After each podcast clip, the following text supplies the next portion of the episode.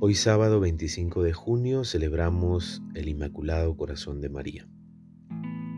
Y el Evangelio está tomado de Lucas capítulo 2 versículos del 41 al 51. Conservaba todo esto en su corazón.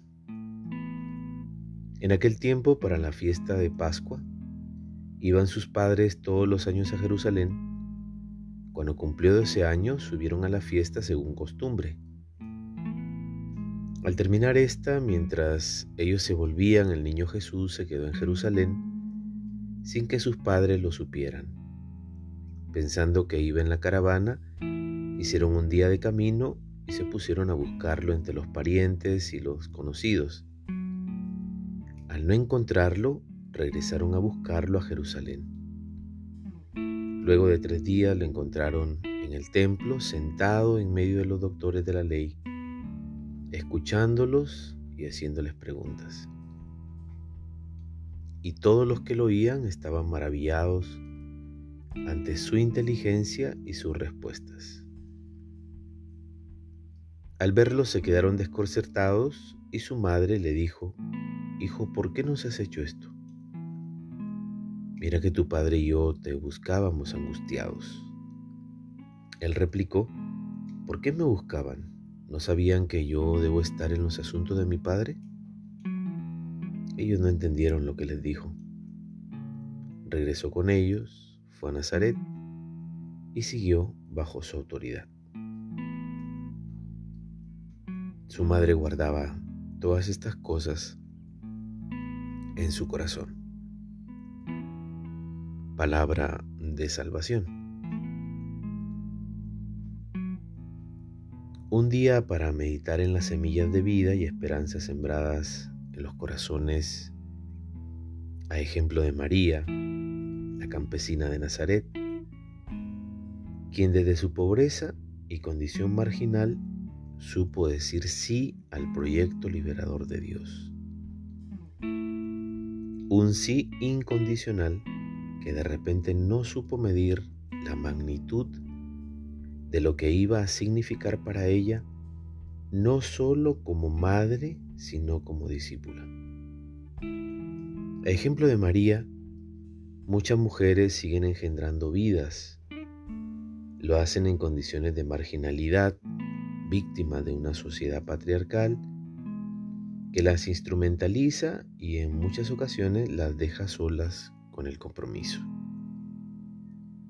Esto debe alentarnos, por un lado, a valorar a las madres solteras que luchan para sacar adelante a sus hijos e hijas y a no despreciar ninguna vida, por difícil que haya sido su origen, sino a valorarla, potenciándola y dignificándola.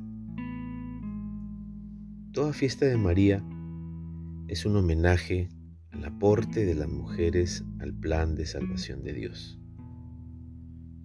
Agradezcamos a Dios por las mujeres de nuestra vida y cuidémosla. Benditas mujeres de Dios.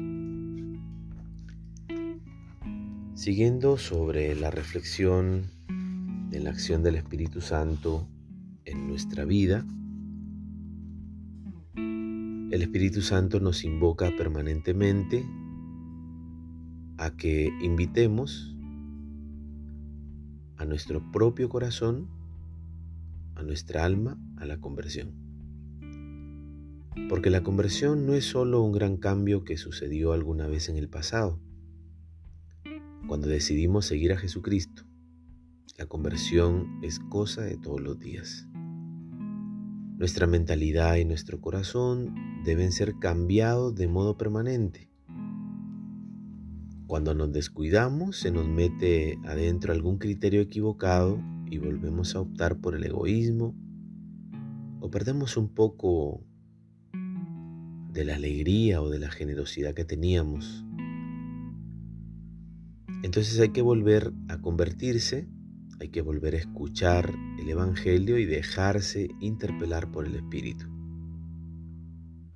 La conversión también es una especie de ablandamiento o de descongelamiento. Porque cuando nos descuidamos, el corazón se nos pone duro y frío.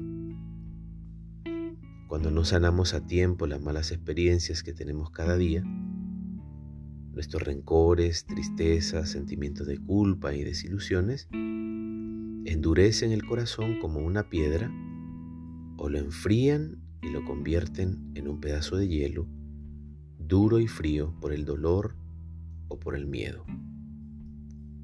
Optamos una vez más por la comodidad y por el aislamiento. Los demás dejan de ser nuestros hermanos y se convierten en enemigos o competidores. Entonces hay que rogarle al Espíritu Santo que venga como fuego ardiente para ablandar de nuevo el corazón endurecido, para derretir ese hielo y convertirlo en un arroyo alegre, feliz y compasivo.